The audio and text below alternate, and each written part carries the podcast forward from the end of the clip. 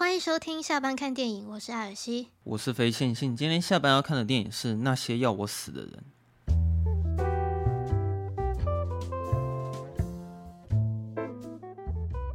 今天这部叫什么？那些想死的人，那些要我死的人。哦，那些要小孩子去死的人。哎，你不觉得这个名字翻得很直接吗？因为他的。原作的片名好像就叫做哦，对啊，他他是连原作的片名他都翻的很直接啊。对啊，Those who wish me die。我觉得他翻这么直接很棒。又是小说改编的。可是我一开始看的时候还以为说他是惊悚片之类的电影，结果没想到他这个其实算是杀手片嘛。可是他在那个维基百科上的。标示的确，它上面是说是美国现代西部动作惊悚片。哦哦，这么多类型啊！对对对。可是我不知道为什么安吉丽娜·裘莉会想要来演这种电影，因为跟她以往的作品其实还蛮不一样的。怎么说？因为她之前大部分都是可能会演动作片，或是比较性感一点的电影。她这个不动，这个也是有动作吧？她她比较像是在逃难的人。哦、逃难啊！其实安杰丽娜·裘丽她在演的一个职业是叫空降消防员啊，但其实空降消防员他这个职业跟一般的那种消防员好像不太一样。哦，对啊，他是他们比较就是不是那种，就是会在一般在路上跑，然后会插水管喷喷水的那一种。对对对，他比较比较是那种，他们就是可能会在那个森林里面啊。然后会监看说哦，哪边有发生异状啊，然后当发生就是所谓那种森林野火的时候，他们就是会坐那个直升机，然后就咻跳下去，然后想办法阻止这个火势。对，其实他这个也算是消防员类型的职业啊，只是他这个专业跟一般消防员不太一样。我我唯一能有有查到一点比较好理解，就是他们会主要会观察那种森林大火。就是那种很大区域的那种火灾，然后他们可能会空降，比如说去周围挖壕沟啊，或者是设防线，就是阻止火势不会蔓延到太大。他意思就是说，好，你你现在假设这一片空地都在失火，那我就是让你烧，就是放任你想怎么烧都可以，但你就是绝对不会烧超过我设的这条界限，就是把可以烧的东西烧完了，然后可能那个火它自己就停了。嗯，因为他这，嗯、你先讲哦。但我觉得可能台湾的观众就是可能比较难去理解，说就是怎么会有森林大火这种事情。但是其实，在就是可能美国或是澳洲，就是他们常常会发生所谓的就是野火。哼，那野火它比较有可能出现的原因，就是第一个就是可能是干旱，因为可能他们当地的那个天气实在太干了。嗯。然后就导致就是真的就是它就是一个自燃，只、就是自己燃烧。哦，自燃，对对对，自、哦、自己燃烧，对对对，自燃就就烧起来。然后还有一个是可能是闪电。哦，有有，它里面有那个剧情里有演到。然后再来一个可能就是人为。色系的野火，不是。哦，野你说人为、啊、对，可能就是人为，可能就是人在录影啊，或者是可能有人乱丢烟蒂啊，然后就不小心烧起来。哦，对对对，可是这个几率其实应该会比较低了。但其实真的很恐怖，因为他们那个他们那个森林只要发生就是失火的时候，就是他们可能就是附近的居民都要撤离耶。嗯，就很我们在台湾应该很难想象这种状况。哦，嗯、对啊，其实因为算是地缘性的关系，嗯、我们我们台湾不太会遇到类似这种森林大火，嗯，这种经验其实比较少，所以其实我觉得他安吉丽娜·裘丽他在演这种空降消防员算是蛮特别的职业。就是最起码是之前在看其他部电影的时候，好像也会很少看到这个职业。可是我觉得很可惜耶，因为我我还蛮想要他再多琢磨于，就是他你说空降消防员这方面的专业是是？对对对，这方面的一些，嗯，例如说他他怎么去执行他的任务啊，然后他怎么在这个任务中可能就是失去伙伴啊，或者是怎么样的，哦、就。他这个职业有点算是轻轻轻带过。对对对，他就他这个职业主要是要给他一个 PTSD 啦。啊，什么意思？就是创创伤后压力症候群啊。哦哦。对啊，他不是他就是因为他在好像是一年前还是三年前，王姐，反正就是他以前他在也是在执行这个灭火任务的时候呢，因为误判的消息，然后导致他误判的这个风向啊。对，误判的这个风向，我们说这个看风向很重要。对，他就误判误判了那个风向之后呢，就导致说呢，他只能眼睁睁的看着不远处的有三个小男孩，就是他还没办法去救他。他对对对，就等于说是是有点，也不是说见死不救，就是见到他们，但是也没办法救。嗯，对，就导致他就是可能内心就是很很愧疚。哎、欸，不过我觉得他这种。就是之前对他造成阴影这块的琢磨，我觉得他拍的还蛮有感觉的。你你会觉得说这部电影其实从一开始的时候就蛮吸睛的吗？因为他第一个画面就是看到那个安杰丽娜裘丽突然那个空降下来，嗯，然后轰，然后你就看到整个大场面，然后先让你看说，就是他曾经发生了哪些事情造成他现在的阴影，嗯，然后他这个开头一结束之后，他是先切到反派那里，然后反派那里也是一开始就很精彩，他们是。先去拜访一个一户家人，但其实那一户家人是算是那种政府官员，就是地方检察官。嗯，然后他们去拜访的时候就说：“我们想要检查一下你们那个瓦斯漏气的问题，管线的问题啦。”对，然后他们就非常惬意的边聊天，然后边谈论工作上的事情，然后开车就走了。然后开车一走的时候，他整栋房子突然就被炸开。那边我其实我我我蛮惊讶的。我觉得他们那边的对话也蛮就是耐人寻味，就说啊。你的衣服上沾到血了哦，对，这个你可能要去换个衣服之类的。可是我觉得他他那边会会让我觉得很有趣，是因为说他们两个人在聊天的过程真的太轻松了。就是你不觉得他们现在来这户人家的目的是要把整户房子炸掉，或是把里面的人杀光？可是为什么他们在讲话的过程中会这么的会这么的轻松？可能就是他们。经验非常老道了，他们已经就是搭档过就是无数次这样的任务了。嗯，然后其实他这部片的卡斯也不小啦，嗯、就是除了安吉丽娜裘丽之外，还可以看到小指头。真的，哎、欸，我就想说，我想说，嗯，这个人好眼熟啊。对，还是 Little Finger。对对对对对，哎、欸，小指头，我觉得他演这个角色演的还蛮好的。哎、欸，他真的是还蛮冷血的。嗯，你知道，就是我虽然也有看过一一些其他杀手片或是那种动作片，但是。就是这一部那些要我死人啊，他他这个在塑造那群杀手的方式，我觉得居然比其他杀手片还要还要凶哎、欸。嗯，就是他们每一次在杀人或者是在开枪的时候，你可以感觉到说他们真的是往死里打，而且就是不不不可以留下任何一个活口。对，就是他们在工作方面，他们真的非常的保守嘛，他们很谨慎，就是确保说对方一定要死。然后每次我在看他们开枪的时候，就是好像扳机都扣的特别用力一样，然后可能打一发，对方对方可能已经死了，但他们就是硬要把那个所有子弹全部打光。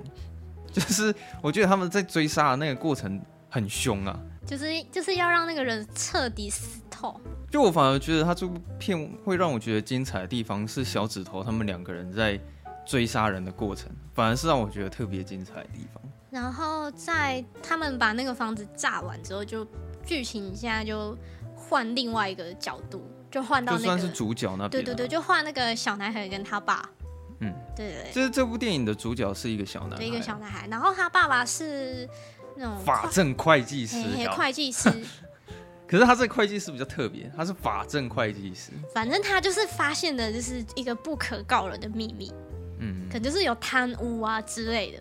就是他这个会计师算是会去抓出那些就是账务有有问题，嘿，然后就被他发现了，所以他就看到那个爆炸的新闻，他就马上当机立断，就觉得说完蛋了，嗯，那个杀手下一个目标就是我们家了，对，他死定了，对，儿子我们要赶快逃，就赶快带他儿子就是赶快就是从那个学校那边开始，对，就驱车就是前往要去找他那个叔叔啦。然后他他儿子还说：“为什么要跑？我八点还有考试。”哎，很认真呢，认真的小孩。对啊，人都要挂了，还在担心那个八点钟的那个那个那个考试。嗯、可是你知道那个他老爸做的那个，他手上拿的那个秘密，其实就是一个麦高芬。哦，对啊。有一场戏是他爸爸有先把他知道的秘密写在一张纸上面，嗯，但是导演并没有让观众知道说他到底是写了什么。但总之就是写了一个秘密。对，他就只有跟他儿子说啊，这个你就是千万你你你不要看，但是呢，哦、对，连看都不行。万一发生什么事情的的时候呢，请你把这个交给一个你可以信任的人。然后不要叫警察，要给这个新闻台的人。哎，他我觉得他儿子很听话哎。嗯，如果是我，我就打开看是什么了。哦对好，因为很好奇里面到底是写什么，到底是到底是什么东西这样子。而且他他连到那个后面，他不是，反正他后来那个他给安洁莉·裘莉看嘛，就是到那边也没有公布说到底里面到底是什么东西。对，就是最后的时候，这个麦高芬也是也没有出来。啊、其实我觉得好像稍微讲一下麦高芬是啥小哦，麦高芬，我来看一下这个维基百科上面的说法。它这边的定义是讲说，它是指在电影中可以推展剧情的物件、人物或是目标。嗯，例如有一个角色要争夺的东西，但关于这个物件、人物、目标不一定要详细的说明出来，有交代就好，只要对电影里面的观众很重要就可以。所以这个就是麦高芬。然后这个是。传说中的西区考克开发出来的专有名词。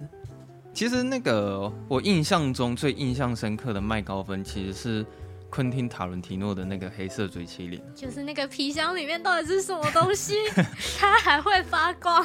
对，就约翰屈普拉把那个东西打开的时候，它它会发光。到底是什么？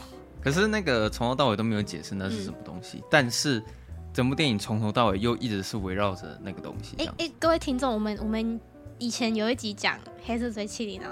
哦，偷打一下广告。嘿嘿，大家有兴趣可以去听一下，那一集业绩没有很好。可以去听一下黑色追缉令。对，对，对，对，我想我想要澄清一下，可能有一些人会误以为说我在夜配啊，但是我想要讲的是，我现在就是在夜配。对我那个下班看电影的那个黑色追缉令可以去看一下。嗯、然后那个麦高芬这个东西，我发现其实很少观众可以接受。就是好像一定要处理到让观众不会那么刻意去要求那个东西，好像真的很难。因为我上网看了一下评价，还是蛮多人会在意说，就是那个小男孩手上拿那个秘密里面到底是写什么？就你是说会有很多人在纠结说那张纸上到底写什么？对啊。嗯，我倒是觉得不会。呃，我当然我也不会啊，嗯、我我也不会去在意，因为反正我知道重点是，嗯，对，我就觉得那不是重点。嗯，然后像复仇者联盟的麦高芬是比较可以让人接受的，他其实那个无限宝石就算，哦、对吧？嗯、就是大家会一直去抢那个无限宝石啊，可是没有人会去靠腰说，哎，那、啊、那个无限宝石的由来是是从哪来啊？为什么它力量那么强？那魔戒的那个算吗？因为他可是魔戒那个他有很清楚的交代他那个就不算，所以那个就不算，对不对？对啊，嗯，所以麦高芬的定义必须是他没有很清楚的去解释说。这个东西的由来才成立。呃，也不是说这个东西由来是这个东西是什么，就是你可能连看都看不到，就像黑色追缉令那样。哦、对，哦、然后像那个天能的演算机，那个也算是一个麦高分。哦。可是这几个算是处理比较好的麦高分啊，就是观众不不太会去在意，可能是因为那些要我死的人这部电影它的剧情主轴太过于简单吧，所以。可能就会还是会让人好奇，说那个小男孩手上的秘密到底什么？但我个人是觉得是觉得还好。嗯，其实那个小男孩一收到爸爸给他的秘密之后，他们有一段是要去逃离到他们姐夫家，就是也是一个他姐夫也是一个警察，对，然后他老婆是一个黑人，嗯，然后在那个路途当中，小指头他们很精密的在计算。他们可能会路过的地方，然后所有的武器什么都准备好。哎、欸，可是我觉得小指头他们也很厉害。我觉得他们科技很屌啊。不是，他们就是看到那张照片就觉得说哦，他们一定是去找找这个人了。哦，对啊，就是他去搜索他们家嘛，啊、就是可能会当机去想说，他们如果要逃的话，第一个会先去求助谁？这怎么这么笃定呢？对，哎、欸，其实他们那个杀手算是蛮聪明的啦，而且那个我觉得他们科技很屌，是因为。他们在等那个车经过的时候，他们有一台仪器会去扫描那个车牌，然后会直接当下就抓到说那个车主是谁。哦、然后哎，有一个女的驾驶不是经过，然后就说啊，这个这个不是我们要的目标，然后又又一直在那边等，对，然后就终于等到那个他老爸开车过去的时候，他那个小孩子还问说，哎，要不要下车去帮他？然后老爸说不行不行，绝对不行。对，然后小指头就是突然转身，然后。就往他们车上轰了好几枪这样。嗯、然后他他的伙伴也是，就是他们使尽全力的，就是一直在开那个冲锋枪。对，而且那边很刺激啊，那个整台车整个摔到那个丛林里面，嗯、而且那个我觉得应该是真实画面拍的，那个有点不像特效。那那台车应该是转摔真的，直接冲进去。那时候他老爸好像也吃了好几颗子弹，就是他老爸其实已经差不多了啦。对啊，然后他就赶快就是把他的那那个重要的那那个就是那个麦高芬，对对对，赶快给他儿子，然后说你赶快就是赶快去旁边躲起来，然后不要管我。然后你知道这时候一定会出现这种剧情，就是那个儿子已经就说不要，爸爸我不要什么，我不能丢下你。哦，一定要感人一下嘛，对不对？对，一定要这样子，就是难分难舍一下，对对对。然后后来他他儿子就跑到旁边去躲起来，然后他为了要引起注意，然后当下狂踩油门。对对对。但我觉得这边比较残忍是，就是那个儿子他就是亲眼看到自己的爸爸就是死掉，嗯。然后最后整台车是冲到了悬崖最底下，那个是一定活不了的啦。光看那个车摔成那样，你们就会觉得。里面的人应该是血肉模糊，但我觉得这边杀手他们犯了一个错，就是他们没有去确认小男孩的那个。哦，对对，他们那时候就知道上面有小男孩了吗？应该就是确认吧，感觉他爸爸就是会带那个小男孩。哦，对啊，可是我觉得很合理，是因为说他们看到整台车整个散掉，所以他就会觉得车内的所有人就是死掉。就就也是啊，因为也我觉得也他必须要这样才可以推进接下来的剧情发展嘛。嗯，可是我觉得他真的在反派方面，我觉得琢磨的很用心，嗯，因为他不是每次都成功。他这次小指头他们是有遇到麻烦的，因为那时候有一个路人甲经过。哦，对，哎，欸，那路人告衰呢？对啊，可是小指头他很紧张啊，因为他说靠腰就是好像被人看到了，对，干被看到了。对，然后他把那个路人甲直接枪杀之后，又用很快速的方法就是处理一下现场，但是他也没时间处理干净。嗯虽然他马上就离开那里。哎、欸，那我我有一个问题，嗯，就是是在那个他们还没那个他老爸还没死那边前面，嗯，他们不是有什么经过的地方有一匹马吗？哦，那个我也有问题。那是什么意思？我，想说就算了。那是什么意思？就是我觉得那那一匹马后面我也有呼应的，就只是说那个他姐夫的老婆有骑马回去，啊，可是想不透说他那匹马对这部电影的意义是什么。应该说那一场戏他想表达什么了？对啊，哦，原来所以原来你也你也想不透，是不是？就是我那边我也是有疑问的，就是我跟你一样都有在想这件事情，哦、就是他那一场戏想要表达什么？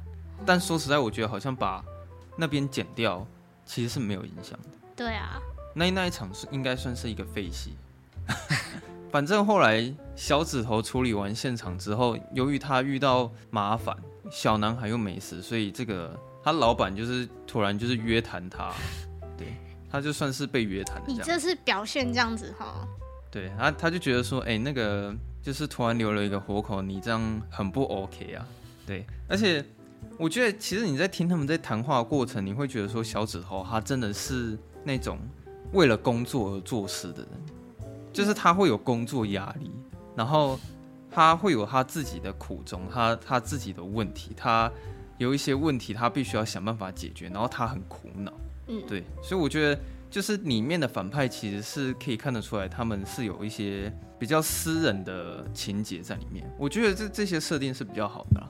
所以，所以他到后面就是说，他不是跟他的那个小死手，不是跟他的那个伙伴说，我们接下来是要就是做的更彻底一点，就是只要看到我们的脸的人都格杀勿论。哦，对对对，那时候他有跟老板强调，就是他就讲说，我希望你可以帮我去说服一下更上面的人，就是跟他们讲说，我接下来会速战速决，但是我处理的方式会不择手段，嗯，然后我希望上面的人可以接受我不择手段这样。他接下来做的事情就是，他就放火烧了森林。哎、欸，我必须要说实话，我觉得他其实虽然这部电影是在讲森林大火，但我觉得他那个有点牵强。哦，你说放火这部分，因为他的主轴其实是在讲两个杀手在追杀一个小男孩，嗯、但是他却跟森林大火的题材结合在一起。那我觉得在他在就是这两个题材在结合过程中不是很很融合，会觉得说好像那个森林大火有一点是比较牵强的存在。我不知道你会不会这样觉得啊？嗯，会觉得好像。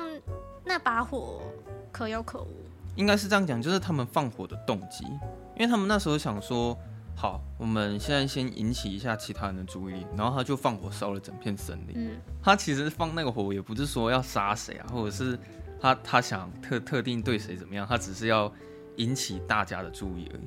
但说实在，你看电影看到最后，他也只有引起一个人的注意而已。就只有刑警在经过那条路上的时候，他有停下来看一下。然后森林大火可能烧了一整天，然后都没有人及时赶到现场去救火，都没有。我不知道为什么，就是大家都赶不到现场。没有演出来吧？我觉得。然后所有的事情都是到隔天早上，可能事情结束了，那些救火队他们才到现场。嗯。所以我就觉得说，哈他那个森林大火跟杀手的主轴结合，好像会稍微有点牵强一点。然后我刚刚忘了讲说，那个导演是泰勒·谢里丹。嗯，其实他算是我非常喜欢的一个编剧，就是除了艾伦·索金之外，我最喜欢的编剧算是，也不是说最喜欢啊，就是职业编剧、专职编剧来讲，我很喜欢泰勒·谢里丹。那他近期比较不一样的做法是说，他开始会出来当导演。他上一部他自编自导的作品是《极地追击》。嗯，我后来才发现说，原来他这个导演他很擅长去写出关于追击或是那种追逐戏的场面，他很擅长写这个。因为他在《极地追击》里面也是写的很惊悚，然后他在这部电影里面，我觉得他也是一样很发挥他擅长的部分。他其他比较内敛的作品，像《怒火边界》。你应该有听过，有有，我好像有看过，有点忘记。然后之前有跟你很推荐那个《赴汤蹈火》，嗯，对，那个都是出于他的作品。可是我觉得他在拍这部电影的时候，情况好像跟艾伦·索金蛮像的。就你记不记得艾伦·索金他跑去拍那个《金钱女王》的时候，评价也没有很高。金钱女王就是那个杰西卡·崔斯坦演的哦。那个你好像，我记得你有看过，有有我有看。好像可以发现说，编剧跟导演真的其实是很不一样的。就是虽然你可能很会写剧本，然后对整个剧情的概要你是最清楚的那一个人，嗯、但是一谈到导戏或者是把整个故事全部组织在一起的时候，这个专业好像还是不太一样。应该就是说，术位有专攻啊，就是大家各自的工作还是有，虽然感觉很相近，但是还是有嗯，就是我觉得我可以感觉得出来，导演跟编剧之前对于电影理解的那个差别，嗯，对啊，像。呃，艾伦·索金假设他自己去拍社群网站的话，可能会不太一样。你可能会觉得社群网站看起来会很像芝加哥七人案，嗯，对。但是因为他是他只负责写剧本，真正把它拍出来的是大卫·芬奇嘛。那因为大卫·芬奇他本身就是很会讲故事的人，所以你在整部电影看完的时候，会觉得说导演跟编剧之间很相辅相成。嗯、我是觉得总体而言，那些电影教我的是。那些要我死的人，靠背。我看完的时候，总体而言就是觉得少了那么点什么，但又不会说它情节不精彩之类，因为它情节有一些地方确实很精彩，但看完的时候就是不会有太太深刻的印象，就是觉得说有点可惜，说这个剧本啊。嗯。然后我们因为刚刚其实都是在讲反派那边啊，但其实他们在追杀小男孩的过程，另一边安洁莉娜·裘丽她其实。那时候她是处于在自我疗伤的状态，她那时候算是一个人在防火，那个叫防火塔吧，瞭望塔吧，看守塔之类的。对，她在瞭望塔那边，就是一个人在那边冥想啊，静静的思考。然后那个小男孩他们就是逃离了两个杀手追杀之后，因为他爸爸有特别交代说，你必须要沿着那条河河流去走，嗯，然后走到最后一定会看到城镇。那也是到就是这一段的时候。小男孩才第一次跟安吉丽娜·裘莉邂逅，其实是已经到电影大概快中间的时候，他们两个才相遇这样。然后我觉得那时候蛮好笑，就是就是那个安吉丽娜·裘莉看到小男孩，然后小男孩也看到安吉丽娜·裘莉，然后小男孩就开始逃跑，不知道在跑什么。其实那边我看的时候也觉得有点怪怪的，对啊，就是我没有很喜欢那一段，因为你看，就是前面其实编剧他他是把。两个主角都是分开在讲故事，嗯、就是一边在讲一边的，而另一边就发展他另一边，没有任何交集。那他们一旦有了交集之后，我就想说，为什么安吉丽娜·裘丽会这么坚持一定要去追那个小男孩？因为那时候我记得他是哭泣，因为他有想到他以前的阴影。嗯，然后他哭到一半的时候，发现说，哈，有一个小男孩，然后他就追上去了。然后他们就是稍微扭打了一下，最后那个。小男孩他还用出了他的那个飞毛腿哦，踹了一下安吉丽娜·裘丽。对，哎，年纪小小就有机会可以去踹大明星的肚子，真的是很不简单啊。然后就是不是后来就是变得有点是用激将法，是就是好啊，你就你就跑吧，然后你要跑什么几公里才到啊？什么我看你怎么办那种感觉。对，然后安吉丽娜·裘丽他先假装回回头就走，对，然后小男孩这时候他才把他抓回来。反正我我知道这边的意思啊，就是他是想要去先讲解说他们两个彼此互相不信任，嗯，然后他接下来会安排说他们彼此信任的那个过程。后来安吉丽娜·裘丽是把小男孩带到那个瞭望塔上面，嗯，对，然后他们这时候就开始有一些彼此的内心戏。也是在这时候，他们获得了彼此的信任，这样子。但我必须要讲的是，我觉得这一段很难看。整部电影里面，我觉得最难看的就是这里。对啊，就是他不是就给他一些吃的，然后反正最后就是小男孩就讲了一句台词哦，我觉得这个台词真的不是很好，他就讲了一句话说。你是能够让我信任的人，我可以信任你吗？然后安吉丽娜·裘丽她先沉默了一下，然后慢慢的这样坐下来，然后然后就说：“我绝对是你可以相信的人。” 然后小男孩他就把手上秘密交给安吉丽娜·裘丽了。我想说：“Oh my God，怎么会？这个编剧怎么会用这个方式去获取彼此的信任？总不是用说的吧？”这我也觉得不太好哎，因为因为我觉得。他们在那个之前，就是还没有发生什么太重大的，就是可能怎么讲，可能安吉丽娜·裘丽有有挺身而出，我们讲夸张一点，好像可能帮这个小男孩挡子弹啊，就是没有发生这一类的事情。对对对对对，你讲你讲这样没错，啊就是可能会发生某一件事情，然后导致小男孩就是会去信任、啊、主动信任这个人。哎，他就给他一包吃的零食而已。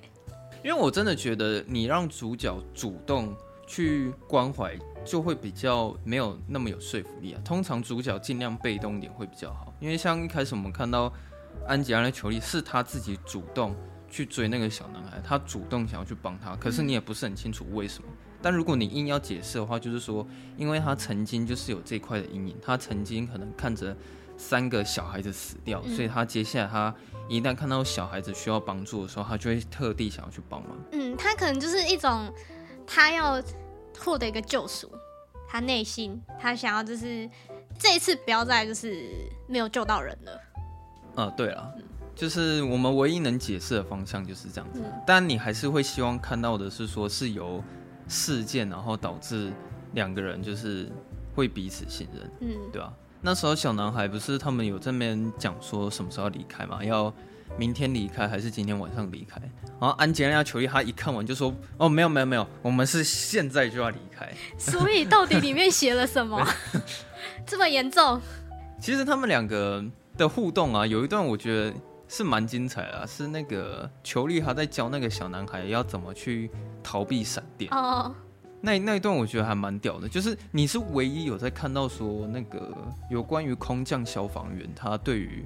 就是这方面的知识，然后直接善用到他现实生活中的时候，嗯、然后你反而会想要就是更了解这一块，因为就是我那时候是真的蛮好奇，说为什么这个方式可以去躲避闪电，就是所以它有什么原理吗？就反正他没讲啊，就是你可能会会想要去了解，就是这这一块，因为那时候看的时候，他那个方法居然是说一个人逃，然后另一个人一定要趴下，然后再再交换另一个人逃，另外一个人趴下。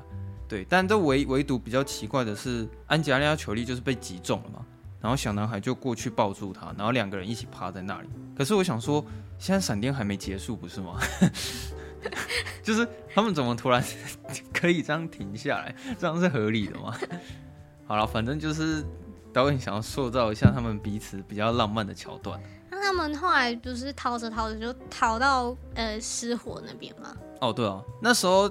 裘丽也有以他的专业去讲，他他只是光看颜色而已，就是他也没看到全景，他就只是光看到那个火红色的火光，然后说：“哦，我跟你讲，完蛋了，这过不去了，这个一定是稳死啊！这个而且是很大很大的大火，嗯、然后镜头他才整个这样拍到整个俯拍森林的样子。其实那个摄影我觉得是蛮壮观的，后来我去看了才知道说，哦，原来他那个森林是烧真的。但是我觉得很奇怪是。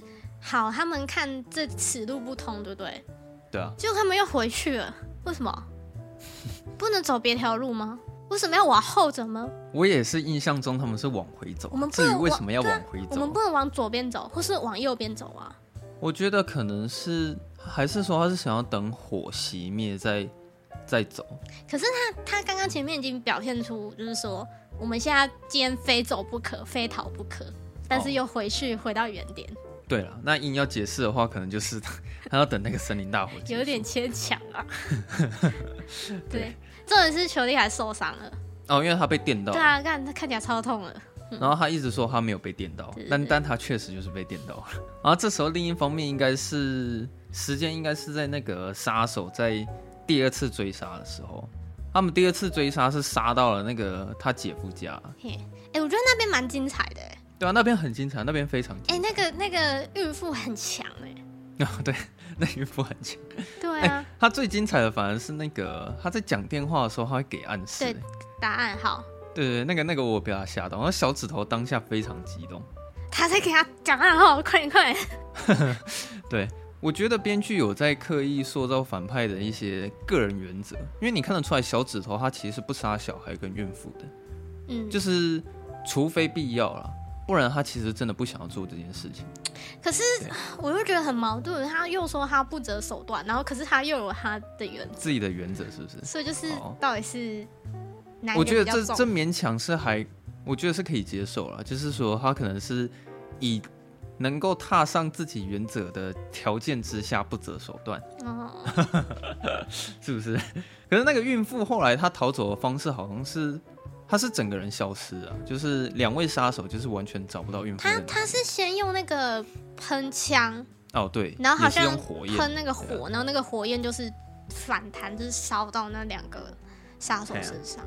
哎、欸，你知道那两个杀手好像是兄弟，可是电影没讲。哦，是哦，他们他们在剧里是兄弟。对，他们在剧里面其实他们两个是兄弟，可是谁是哥哥谁是弟弟，这个我不知道。看起来小指头应该是哥哥吧？对啊，应该是啊。他们两个其实算是一家人。哦，欸、家族事业就对，是揍迪克啊。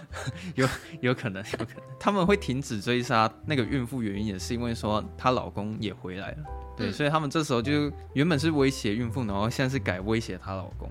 而且他们威胁方式是一样的，就是他们一开始在杀孕妇的时候就说，如果你想活下来，你现在就先想你即将要成为一个母亲，你现在只要知道这一点就好。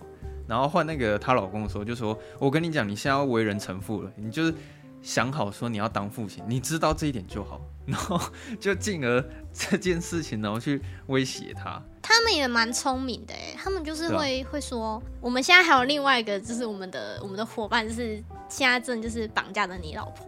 哦，对啊，对对对，就是骗他。就是我觉得他们会利用那种，他会先打击你的精神，嗯，然后让你的精神变脆弱之后，再进一步的去威胁你。其实我觉得这部电影差差不多就是这样，因为其实你看到后面的时候，主要就是看说，你就是看着他们三个人要怎么逃避那两个杀手追杀。对，嗯，那反正最后的结果就是裘丽跟小小男孩一起跳到水里。哦，等一下。在讲这个之前，他前面有一小段是是也蛮难看的啦，就是有一个杀手不是在追杀裘丽嘛，然后他一直痛殴他，打他打到一半的时候，小男孩就突然出来了。你在找我吗？对，这这就算了，就是那个杀手就他也停止在伤害球力嘛，他就进而要去杀小男孩。对，可是我有点不解的是，导演这时候他还特别补了一颗镜头，是说球力他有慢慢。爬起来的那个画面，你有印象吗？嗯、就是导演他真的有拍说，球力他其实没死，他是有慢慢先起来。啊、然后我就想说，所以等一下杀手去靠近小男孩的时候，裘力就一定会从背后然后去杀他，没错，对吧？是的。然后剧情也真的就是照我猜想的这样，真的演出来了。我想说，怎么怎么会这样子呢？这 这个剧情也太无聊了吧！就是如果你想塑造说。裘力他是趁就是杀手不注意的时候从后面偷袭，那你也其实不需要补一颗镜头提示观众说，现在安杰丽娜裘丽她要爬起来。对啊，或是我觉得就是那个杀手应该把裘丽就是整个打昏。对，就是他这些提示也太明显了，就是你一猜就猜到说裘丽一定会从后面偷袭。我觉得那个小指头死掉那边这也是，那你觉得有点感伤是不是？就没有没有，就是就是也也也是就是怎么。就这样就死掉了。哦，他算是跟孕妇的一个一对一单挑对决。对对对，他你没子弹了，然后赶快两个在那里填子弹，然后砰。哎、欸，可是可是我我那边是是觉得娱乐性还蛮高的、啊，嗯，对吧、啊？反正就是有点，其实他你知道他这部片有一点算西部片的感觉，有啊，有，一点那个味道，嗯。对啊，最后他们两个在对决的时候，就是看谁装子弹速度快，谁就赢了嘛。啊，一个人是拿枪，一个是拿猎枪。但小指头死亡的方式，我觉得最起码比另外一个杀手的还要精彩一点。哦，他是被火烧死，就是有种你自己你自己中的孽，你自己就是承担。啊，可是那个小男孩当下出来的时候，我又觉得很没有说服力，因为我是觉得人家安吉丽娜·裘丽就是他是拼了命的在换你的命，那你这时候又。就是人家已经去送死了，那你现在又突然回过头来，嗯、那裘力的努力不就白费了吗？因为我我觉得他如果换一个方式，就是例如说，裘力不是在跟那个杀手，他们两个不是在扭打吗？对啊。然后如果小男孩这时候他就是比较出声，他就是偷偷摸摸的，然后他可能运用一些他的。他的才智、智慧，对，用他的智慧，然后可能让这个杀手就是处于一个占下风的状态，然后让让球力就是有有这个趁机有这个机会，就是可以打败这个杀手。我就觉得这样应该就还不错。因为其实我是觉得他们应该是要借由那个森林大火来解决这个敌人会，会会比较好啦。因为毕竟森林大火是很重要的一环，嗯、可是他们处理的方式居然是说球力偷袭成功，然后把它放在那边，然后慢慢的等。森林大火这样烧过来，然后把它烧死。然后我想说，好吧，那那那就这样吧。对，我是想要称赞一点，就是说他把森林大火这件事情，我觉得拍的很宏伟啊。因为我没有看过其他电影是在讲森林大火在燃烧整个过程。其实他在拍那个整个火焰在蔓延的时候，我觉得他拍的还蛮细的。就是我可以感觉到说，哦，原来。就是森林大火真的在烧的时候，它的速度是窜的这么快。哦哟啊，因为他们后后来不是在躲那个火吗？对啊，他们一直是跑，呢那个火就一直烧，一直烧。对啊，就我觉得他要把那个火焰的那种恐惧给拍出来，就是其实那个是真的是一个很可怕的一个场景，就是你即使是用尽全力在往前跑好了，你也不一定能够逃过那个火焰的蔓延的速度。嗯，后来不是就是泡在。水里泡在水里面，他们也是真的逃不过火焰的速度，所以他们也只好跳到水里。嗯，然后就你就看到整片森林就全部都烧成一片这样。啊、所以我说那个消防员现在在哪里？对，过过了那么久还是没来，对不对？哎、欸，不是啊，因为这就是前面小指头还讲了一句台词，就是说我们现在必须要引起其他人的注意。那他既然都讲了这句台词，我想说为什么会到隔天早上才引起注意？应该是。当天晚上就会有人会赶到现场才对。对，我觉得他应该要加一些，可能有直升机盘旋啊，或是有一些那种什么警方啊，或是消防员他们在那个观看这个火势啊，然后分析一下现在的状况啊，就都没有。最后隔天的时候是有一幕看起来蛮凄美的啦，就是、哦、有啦，那个孕妇跟她老公一起死在那个瞭望塔上面。